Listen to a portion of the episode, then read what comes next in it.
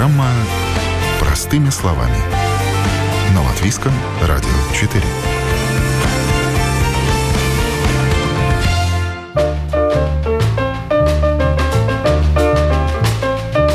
Кто-то меняет работу вынужденно, попадает под сокращение, переезжает или выгорает, а кто-то лучшей жизни ищет по зову сердца. Не просто оставить насиженное место и начать с чистого листа. Но у героев сегодняшнего выпуска программ «Простыми словами» это получилось. Они нашли себя в новой профессии и ни дня не пожалели о том, что круто изменили жизнь. Меня зовут Яна Ермакова, и сегодня вас ждут мотивирующие истории о том, как найти себя и свое дело. Простыми словами говорим о сложных, но судьбоносных решениях. Иногда новый путь подсказывают детские мечты. Бывает, удачно складываются обстоятельства, но многое зависит и от самого человека, насколько активно он сам ищет место под солнцем.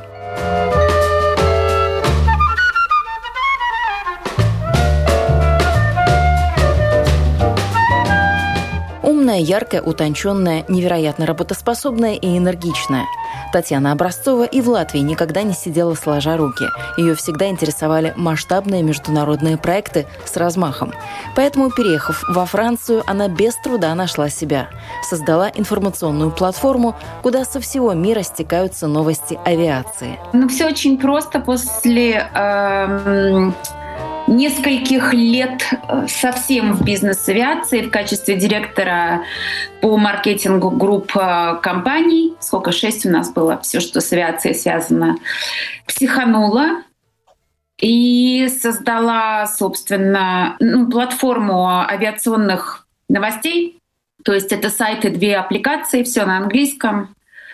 Э, все начиная от производителей, бизнес-авиация, МРО, ивенты, аэропорты, обучение и так далее. Короче говоря, все э, только на английском языке, но, скажем, с фильтрацией новостей, так, чтобы не было сильно много, так, чтобы э, воздерживаться от политики категорически. И в то, что совсем военная тема, скажем, то, что, потому что достаточно много военной авиации, в это я тоже стараюсь не лезть. Ну и, собственно, определенное количество компаний использует нас как э, бэк-офис э, маркетинга, то есть э, начиная от э, просто каких-то там пиар э, как бы решений до полной мар- стратегии маркетинга э, авиационных компаний. Вряд ли маленькой девочкой Татьяна мечтала об авиации, но многие выбирают или меняют сферу деятельности именно с оглядкой на детские мечты. Дмитрий Федотов так стал водителем троллейбуса. Правда, не сразу. Сначала более 20 лет он отработал на железной дороге, проводником, и только потом, к 40 годам, пришел к тому, что что любил в детстве. Как вы вообще дошли до жизни такой, чтобы водить троллейбус? Вот у меня это была детская мечта, наверное, у всех, э, ну, частично у всех, кто приходит в эту профессию, тоже есть какие-то ну, такие вот романтические об этом представления. С чего ваша история началась? Началась тоже с детства. Жил в Плявниках возле морковки. Кто знает, что это? Это магазин оранжевый. Э, рядом с Березовой рощей. И тогда это был район окраина Риги. Потом со временем пустили троллейбусы, вот 16-й, 22-й, еще старые эти троллейбусы ходили. Ну, был маленький, все вот э, бегал, гулял, все было интересно. Вот троллейбус, троллейбус, как он работает, как едет. А потом все-таки, так скажем, железная дорога взяла свое. Пошел на железную дорогу работать. Закончил техникум железнодорожный. Проработал 22 года. Железная дорога, благодаря всему и экономики, наверное, и политики, не будем это трогать, и короне, коронавирусу. Железная дорога, пассажирские перевозки зачахли, международные пассажирские перевозки. Но чтобы остаться вообще без работы, Думаю, надо, так скажем, пути отступления искать куда дальше. Ну и давно присматривался, что Rīgas satiksme делает вот периодически набор э, водителей троллейбуса. Подал CV, несколько раз подавал. Ну вот пригласили. Поэтому ну, почему пошел. не трамвай, не автобус, именно троллейбус? Все-таки специфический такой вид транспорта с этими срожками. Как правильно назвать? Троллея, да, или как? Нет, штанги. Штанги. Штанги, вот. только приемники штанги. Э, на трамвай у нас маршрутов немного, водителей достаточно. На трамвай очень редко требуется. И сейчас вот одиннадцатый маршрут закрыт на неопределенное время. Вот. И у нас э, многие трамвайные водители им предложили переучиться на время на троллейбус. Автобус, там надо сразу, чтобы была категория D. У меня категории D нет, у меня только B. Вот, поэтому, ну и пошел на троллейбус, и второе, что все-таки мечта из детства была. Но вот. вы ее осуществили уже в таком э, хорошем возрасте после 40. В 40. В 40, да. Не, ничего, учиться никогда не поздно. Вот. И думаю, надо попробовать. Почему нет? Как я для себя вот говорил, транспортом-то очень часто пользуюсь. Смотрю, едут мы молодые девушки, худенькие, такие хрупкие. Но управляют же такой махиной. Думаю, а чем я-то хуже? Думаю, почему нет? А вот эта махина, кстати, сколько метров? Э, короткий троллейбус, он 12 метров, а гармошка 18. И думать надо, что ты везешь не только себя, но еще кучу людей, пассажиров. Те, которые не думают, оказываются вон в ближайшем кювете. А сколько вы учились? С января, вот в январе были курсы, с января по март теория, и с 1 марта начались практические вождения. Вы э, чувствуете, что вы себя реализовали в той работе, которой вы сейчас занимаетесь, в вождении троллейбуса? Реализация в чем для вас там? Ну, так сложно. Помимо того, что мечта исполнилась детская. Так сложно сказать, конечно, да, мечта исполнилась, но я еще себя не, не чувствую профессионалом, я так скажем, студент, еще учиться и учиться, еще зима впереди, первая зима на троллейбусе. Вот, э, есть еще каких высот достигать, поэтому еще учиться и учиться мне. А тем ли я занимаюсь, чем хочу, на той ли работе работаю, почему любимое дело больше не радует и как найти новое призвание. С этими вопросами к психологу, психотерапевту Марине Даниловой обращаются часто. Огонек в глазах и энтузиазм в ком-то может зажечь прибавка к зарплате. Но в последнее время все больше клиентов говорят о том, что для них не в деньгах счастье. От любимой некогда работы они попросту устали и не знают, как что-то поменять. В этом случае на помощь приходят все те же детские мечты. Мы часто спрашиваем своих клиентов, о чем вы мечтали в детстве?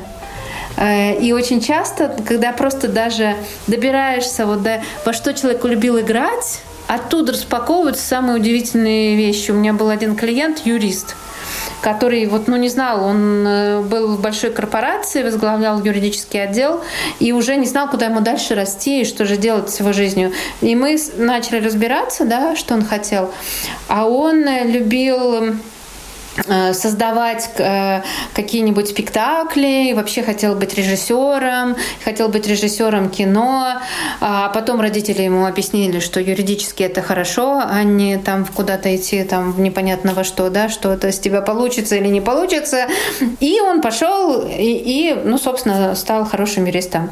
И вот как теперь быть, да? И это помогло найти вообще другую дорогу, он начал соединять вот это режиссерство, потому что ему нравилось, что когда он что-то вот режиссирует, там какой-то детский этот спектакль ставит, что люди смотрят, и у них появляются какие-то отклики, чувства, они как бы в диалог вступают, и что-то у них меняется. И он говорит, я вообще люблю этот эффект кино.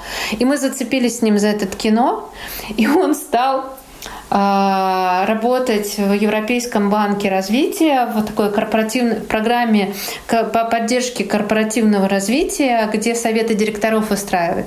И стал делать видеоролики, а, разыгрывать на них всякие ситуации, снимать эти, э, эти видосы, вот э, ставить разные истории. И через это обучать там разным довольно сложным штукам, как выстраивается работа, в том числе юридически. Я встретила встретила его у трапа самолета в аэропорту через, там, не помню, лет пять, это был другой человек. До этого он был такой весь правильный, в костюмчике, такой стриженный. А здесь у него такие длинные кудри, такие, ну, такое, знаете, богема настоящая. Я говорю, а что ты, где ты? А вот я вот, вот по-прежнему там, ну, совсем другое состояние. Ну, вот, вот это состояние, когда ты присоединяешься к своим этим мечтам, и позволяешь себе не думать как, а вот просто найти это вдохновение. Одного только вдохновения часто оказывается недостаточно, чтобы жизнь заиграла новыми красками. Не было бы счастья, да несчастье помогло. К переменам многих подтолкнул коронавирус. И нужно сказать, что жизнь большого числа людей он разделил на до и после. Оксана руководила в Латвии типографией, а в пандемию перебралась в Черногорию и освоила новую профессию, стала кондитером. Готовит на заказ веганские десерты. Без сахара, без муки, без яиц и без лактозы. Печат Печатное дело Оксана не бросила и по-прежнему руководит типографией, только теперь дистанционно. Все равно мы принимаем заказы и консультируем, и ну как бы не проблема, можно работать сейчас. Мир показал нам, да, что мы можем работать дистанционно любой профессии. Правда, здесь я уже приобрела другую профессию, еще одну. У меня уже третья профессия. Я веган-кондитер персональный, потому что я здесь застряла в ковид, и надо было чем-то здесь заниматься, так как я такой достаточно творческий человек. Вспомнила про свою давнюю мечту и вот накупила курсов и начала обучение. Вот уже больше двух лет людей полезностями кормлю. Это другой мир абсолютно для меня открылся. До сих пор обучаюсь. Я даже э, решила сделать э, такие рецепты, э, разрабатываю для людей, которых, например, какие-то аутоиммунные заболевания, и у них есть штаммы, э, чего нельзя им кушать. На эту идею меня натолкнула подруга, но в, в этот момент я как раз занималась, ко мне здесь э, люди, которые приезжают, есть люди, которые сидят на кето-диете. Я начала изучать разные диеты, чтобы понимать, как им сделать вкусные десерты потому что, например, на кето-диете в них нельзя никакие углеводы. И вот э, брауни я придумала для людей, которые на кето-диете сидят. Ну, в общем, очень много всяких вещей. Сначала из надо было изучить, что можно есть, что нельзя. И сейчас у меня следующий этап — это изучение вот этих штаммов э, людей, у которых аутоиммунные заболевания. все таки есть праздники. Ну, хочется всегда вкусненького, сладенького на любых праздниках, и я могу им в этом помочь. Поэтому у меня здесь интересное обучение. Как самоучка пытаюсь э, ну, все-таки какие-то вещи покупать у нутрициологов, э, какие-то курсы тоже это все нарабатывать, потому что я не думала, что веганство, что можно там, например, безглютеновое вообще хлеб выпекать из зеленой гречки Э, проросшие. Я делаю творожные сырки, например, творожные торты. Когда повара э, здесь в ресторанах пробуют и просто не верят, что э, это сделано просто из ферментированной зеленой гречки. Ну, в общем, очень интересный мир. Это для меня это был просто какое-то открытие. Ну, вы волшебница, это точно. Да, здесь я даже проводила для деток тоже, какие полезные десерты можно делать, как, как самим дома.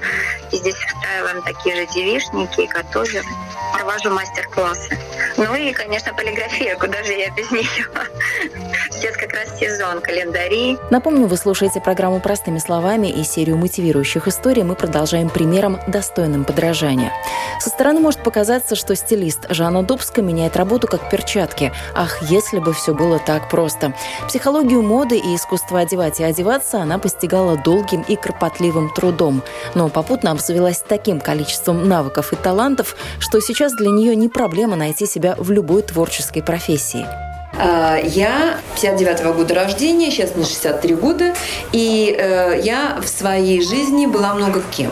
Э, я была э, учителем в профтехучилище, еще будучи студенткой кстати, с глухонемыми работала, да, и преподавала то, что знаю, технологию пошива, конструирования и так далее. И поскольку я работала э, с глухонемыми, да, и четыре группы вот так вот все время, я хорошо артикулирую, я хорошо работаю с жестами. То есть все идет в копилку полезного. Да? Потом я э, занялась наукой, я осталась на кафедре, э, я э, поступила в аспирантуру, я закончила аспирантуру в Петербурге. Мой, моя тема – это дизайн спецодежды, чтобы не было вопросов, в каких, в каких областях у меня степени. Но я кандидат технических наук и доктор инженерных наук, потому что это дизайн не как искусство, а дизайн как, э, как проектирование, как, э, как, э, как защита, и поэтому я с одеждой знакома хорошо и э, знаю ее очень глубоко. Причем знаю ее глубоко и благодаря маме, которая была модельером, конструктором, работала в доме моделей, в таких Балтиас Модес, и э, благодаря тому, что она преподавала этот предмет и много шила дома, у меня очень хорошо развился и вкус, и видение цвета, и ощущение пропорций, и знание материалов, и драпируемость, и все те знания, которые помогают мне очень успешно работать э, в сфере стилиста. Я стала одним из первых стилистов в Латвии. В принципе, мы с Костей Богомоловым, моим мужем тогдашним, э, стали первыми стилистами в Латвии. И вообще назвали эту профессию здесь, на нашем регионе, потому что такого названия не было у нас было название, стилист э, в, в русском языке. Э, Зверев Сергей назвал стилистом сам себя, потому что ему не нравилось название парикмахер. Да, и поэтому вот так пошло э, hairstylist с английского, да, э, стилист, куда-то потерялся парикмахер, да, и так и пошел стилист. А потом мы переломили всю эту ситуацию, и стилистом сейчас может называться э, скорее тот, кто работает э, со стилем человека в разных областях.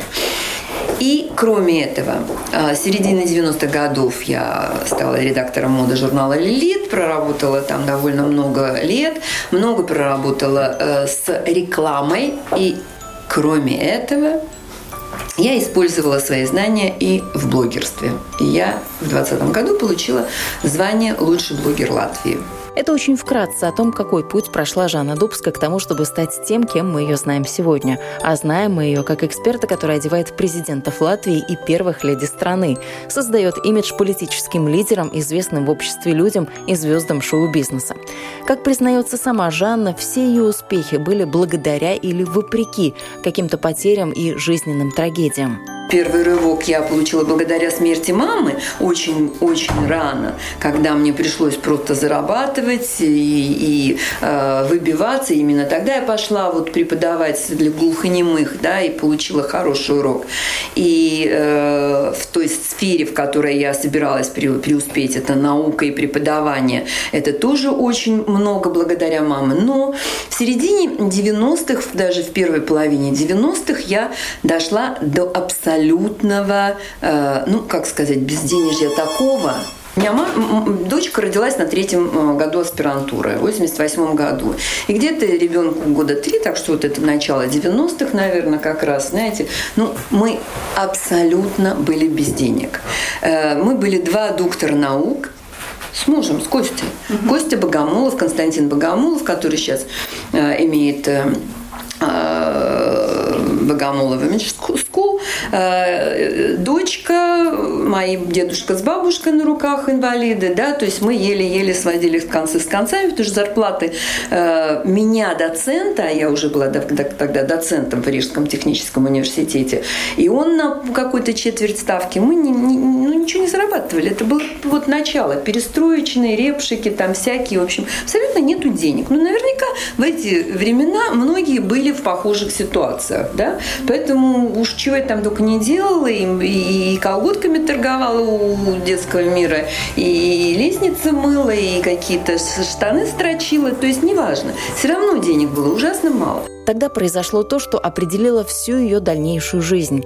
Поэтому сейчас Жанна очень любит рассказывать историю о том, как банан сделал из нее человека, а из доктора наук – популярного блогера, стилиста, звезду Инстаграма и самодостаточную женщину. У меня дочка, не помню там сколько ей, 4-5, но еще не школьный возраст, э, в магазине мне тихо-тихо говорит. А она, знаете, не из таких детей, которые требуют что-то и бьют ногами, мама, хочу, хочу. Никогда не просила. А тут говорит, мамочка, я так хочу банан. Я так хочу банан. Пожалуйста, купи мне один, один банан, пожалуйста. Пожалуйста, я тебя никогда больше ничего не попрошу. Никогда. Но я тебя очень прошу, купи мне банан. Достаю копейки, я понимаю, что мне только на хлеб и на молоко, и я не могу купить ребенку банан. И это вызвало во мне такую злость, вот злость, реально. Знаете, это дало мне энергию. Я успешная, умная, с кандидатскими степенями, с докторской инженерной степенью, которой в Латвии вообще всего три на, на всю, на все пространство да, в этой сфере – и я не могу купить ребенку банан. Я должна перебиваться на кашах, на воде и ждать гуманитарной помощи. Раз в месяц давали гуманитарную помощь по ссылочку. Это вызвало во мне реальную злость. Потому что мне все нравилось. Мне нравилась моя работа, мне нравилось то, чем я занимаюсь. Но я не могла этим заработать. Я не хотела уходить из университета. Мне хотелось все время заниматься чем-то новым, а наука дает новое. Преподавание в университете всегда интересно. Ты общаешься со студентами, несешь что-то. Ну, не хочу, я хочу ездить. И это все время по конференциям, все, но я не могу заработать. Я села и стала думать, что я могу делать? Я могу, конечно, в какую-то коммерцию податься, да, работать там на, по найму, да. Ну, я не, я не могу, я, я не представляю, как я этим буду делать, как я буду ходить на эту работу, как я, я попыталась что-то. И это так мне было отвратительно. Я не видела никакого выхода. Но мне попалась в это время коллега, датская профессор, которая сказала, Жанна, сиди и выписывай. Выписывай. Выписывай, вот тебе лист бумаги, выписывай свои способности. Что у тебя получается, что ты можешь делать, что можешь продавать. Что у тебя хорошо? Это хорошо. Причем, говорит, элементарными частицами. Вот элементарно. Просто. Вот, вот, вот, вот поешь хорошо, пиши. А, танцевать попой крутишь хорошо, пиши. Да, пиши там, что у тебя хорошо. Не пиши там, сколько у тебя степеней. Никому тебе твои степени не нужны. Совершенно не нужны. То есть сиди, свое эго засунь себе в одно место и давай выписывай, что ты можешь. Этого оказалось мало, просто выписать на листик все свои умения. Следующим заданием для Жанны стало подумать, как и кому это можно продать. Я перешерстила всем неизвестные компании на тот момент, да, виды деятельности, которые я знала. Мы реально сели, две тетки умные, сложили мозг, и мы не придумали. Мы не нашли ни одной в принципе, компании, которая бы вот ну что-то подобное. Она говорит, так, слушай, если ты не видишь ничего, придумай профессию. Вот придумай себе род занятий и придумай каких-то. Потом будешь думать, кому ты эту профессию можешь... При... Я вот таким образом вспомнила. Я тогда же очень много э, ездила, да, там в Англию ездила, в Данию ездила с конференциями по своей преподавательской и научной деятельности. Я активный человек. И я там стала присматриваться к глянцевым журналам. И думаю, ну кто-то же делает э, обложки. Пойду-ка я в эти журналы узнаю, кто им это все делает. Я просто приходила в журналы, да, заходила в редакцию и говорила, вы знаете, я вот оттуда, оттуда, из Латвии, я в этом чайник. Вот как шестилетнему ребенку расскажите, как у вас все устроено. И они мне рассказывали. Если я не понимала, да, я спрашивала, да, я не стеснялась, я ни, никак абсолютно. Я ходила по бутикам, спрашивала, а как там, да, я всю одежду перетрогала, да, вот не, я не стеснялась заходить там, я не знаю, по, по, по, по улице с дорогими бутиками в каждый магазин, и говорила, извините, я не, я не покупатель, да, я только хочу пощупать, я хочу посмотреть, как это сделано. Разговаривала с продавщицами, конечно, да, знание языка в этом очень здорово помогает, да, то есть какой-то язык надо хорошо знать, желательно английский, у меня английский неплохой, но я придумала себе профессию. Я думаю, а я бы хотела бы заниматься для глянцевых журналов вот так, чем-нибудь таким. И, в принципе, мы первым глянцевым журналом, они тогда начали э, зарождаться на нашей вот латвийской территории, и бутикам, которые тоже только-только образовывались практически, э, организовывались теми же женами каких-нибудь бизнесменов, которые хотели заниматься красивым бизнесом, да, и это было первое вот первый год, когда мы начали с Костей. Я говорю, у нас все получится, давай начнем, попробуем, попробуем предложить.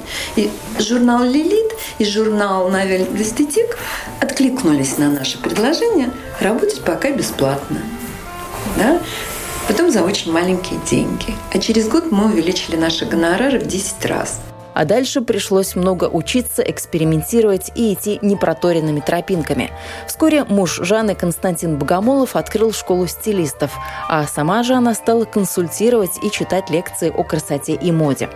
Карьера пошла в гору, но с приходом кризиса 2008 года беззаботная жизнь закончилась. Издания сокращали расходы, и от услуг королевы глянца, разъезжавшей по модным показам, пришлось отказаться. Ну, мне предложили либо маленькие деньги, ну, совсем. И либо несколько, за те же деньги несколько других журналов взять, либо э, да, я выбрала либо. Потому что не хотела маленьких денег, я хотела еще больших денег. Я не хочу маленькими. Я не хочу, понимаете, я не хочу, я вспомнила свой банан и думаю, ну, если я сейчас пойду на понижение, а многие пошли на понижение, ну как, жирные годы закончились.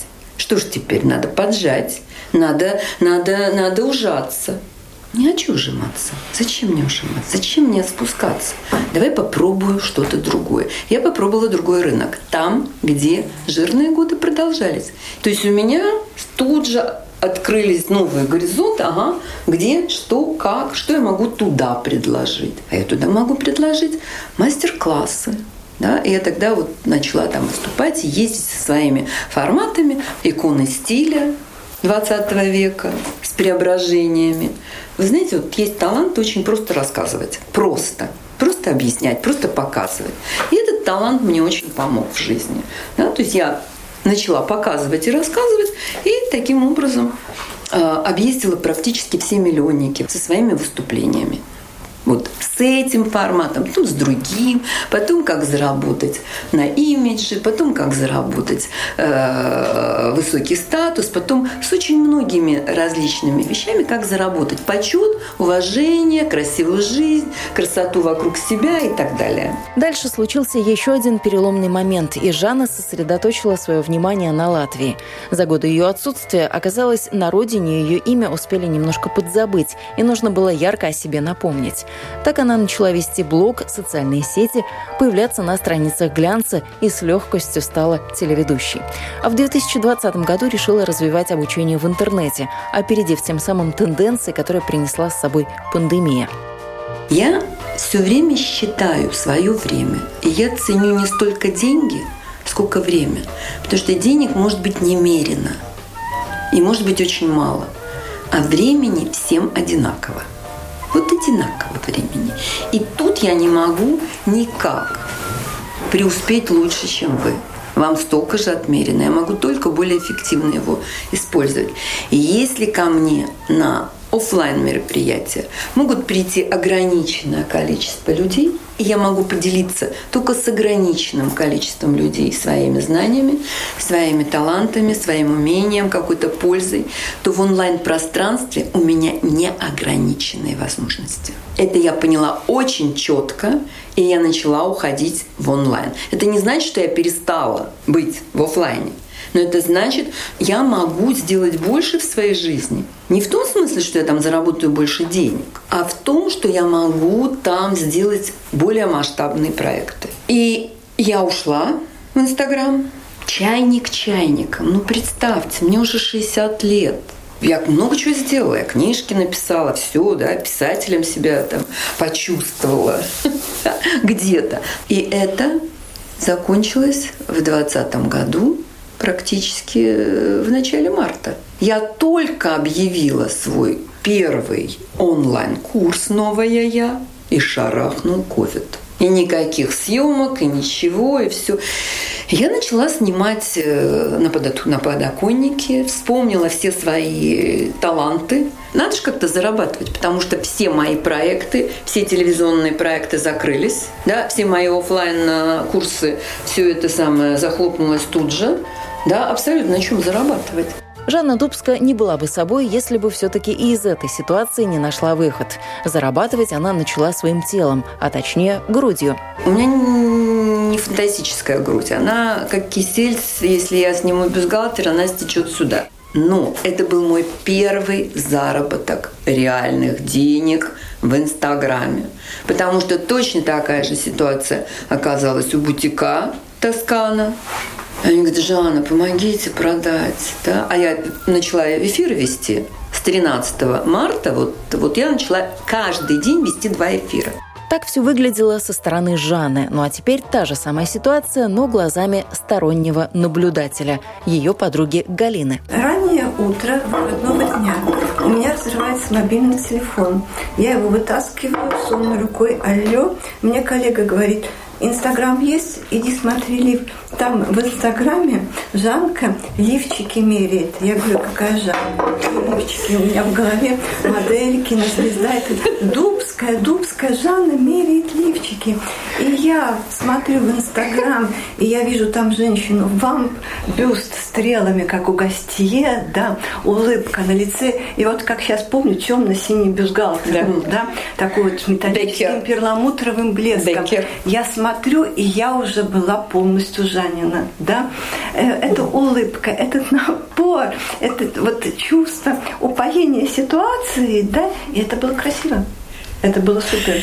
И я, не отрываясь, посмотрела этот эфир. Вот никогда на всю жизнь запомню. Спасибо большое. Но это реально. Реальная совершенно история. Потому что одной, одна женщина не может продать бюстгальтера, понимаете, а вторая женщина сидит без денег. Это самое. Мы договорились, что о взаимовыгодной поддержке. Да, и я реально сидела и говорила, «Э, надо знать, а я хорошо знаю, я столько каталогов по белью сняла, знаете, что я очень хорошо знаю для кого, как бюстгальтер, как его надо подобрать, как его выбрать, как его надеть, правильно все. Я с удовольствием, а там у него такие модели, Деккер вообще, он из любой сделает э, голливудскую звезду. Это, кстати, бренд голливудских звезд, только их не представлять не умеют, да, он там рассказывает, пока показывает какие-то каталоги все снятые на, на девчонках, да, там, там и, и так у которых все хорошо, и силиконы там, э, на которых любая, любая модель хорошо смотрится. Да, а я тут кисель вправила, и он встал, да, и, и, и, и, при том один, э, в одно встал кисель, другой встал кисель, и я ему говорю, да, звоните, и еще бутику говорю, а вы сделайте это самое, э, услугу видеозвонка, да, что вы будете показывать, да, в бутике, в бутике в своем магазине, показывать показывает, что есть в размерах, что она хочет, и курьера туда, да, с, с курьером отправлять, да, потом. В общем, они продали благодаря моим эфирам там что-то на сколько-то тысяч, я не помню, она называла вот, вот эфир ей продал на 3,5, по-моему, тысячи товара, да, и я, это мои первые заработанные деньги как блогера. И из блогера-чайника я превратилась в блогиню. Присвоила себе это название, всем понравилось, мне тоже понравилось, потому что это блогерки, блогерши, совсем нехорошо. Да, я вдруг осознала, что я и есть блогиня. То есть я и есть свой журнал, я и есть свое телевидение, да, потому что этот инструмент дает возможность создать свой журнал личный. Мне не надо никуда за рекламу располагать. Я могу сама себя рекламировать, могу рекламировать кого-то еще, могу на этом зарабатывать. Новость о том, что полуголая Дубска демонстрирует в социальных сетях нижнее белье, тут же подхватили СМИ. И это еще больше добавило Жане популярности и подписчиков. И таким образом, в принципе, через э, месяц я получила лучшего блогера благодаря этому. Я просто о чем говорю? Я, конечно, не идеальный персонаж, но я всегда э, пытаюсь пойти на следующий этап, не унываю и просто беру бумажку, выписываю, потому что в этом случае я тоже выписала, да, что у меня хорошее. Красивая улыбка, хорошее настроение, утренний, э, утренний заряд энергии. Вот вечером я не очень, да, а вот утром я вау, да, супер. Причем свет хороший, а для возрастных это вот, да. Причем я знаю, как надо поставить свет, я знаю, как надо, какие шрифты там надо выбрать, я знаю, как, как оформить текст, как его написать, я знаю, как сделать фотку классную, я знаю, как видео сделать. Я благодаря тому, что телеведущая, знаю, как вести эти эфиры. Я все это приложила, свой опыт и свои знания в эту новую профессию. И, в принципе, в 60 плюс освоила новую профессию, которую все время позиционируют для молодых.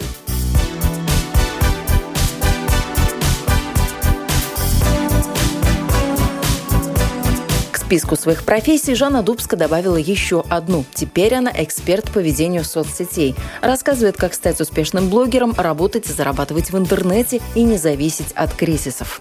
Ну а тем, кто сейчас на распутье, советуют не бояться, ни в коем случае не отчаиваться и продолжать искать работу, которая порадует и материально, и морально. Это были мотивирующие истории о том, как найти себя и свое дело. Вы слушали программу «Простыми словами». Сегодняшний выпуск подготовила я, Яна Ермакова. Всего доброго, до новых встреч в эфире и, конечно же, успехов во всех начинаниях.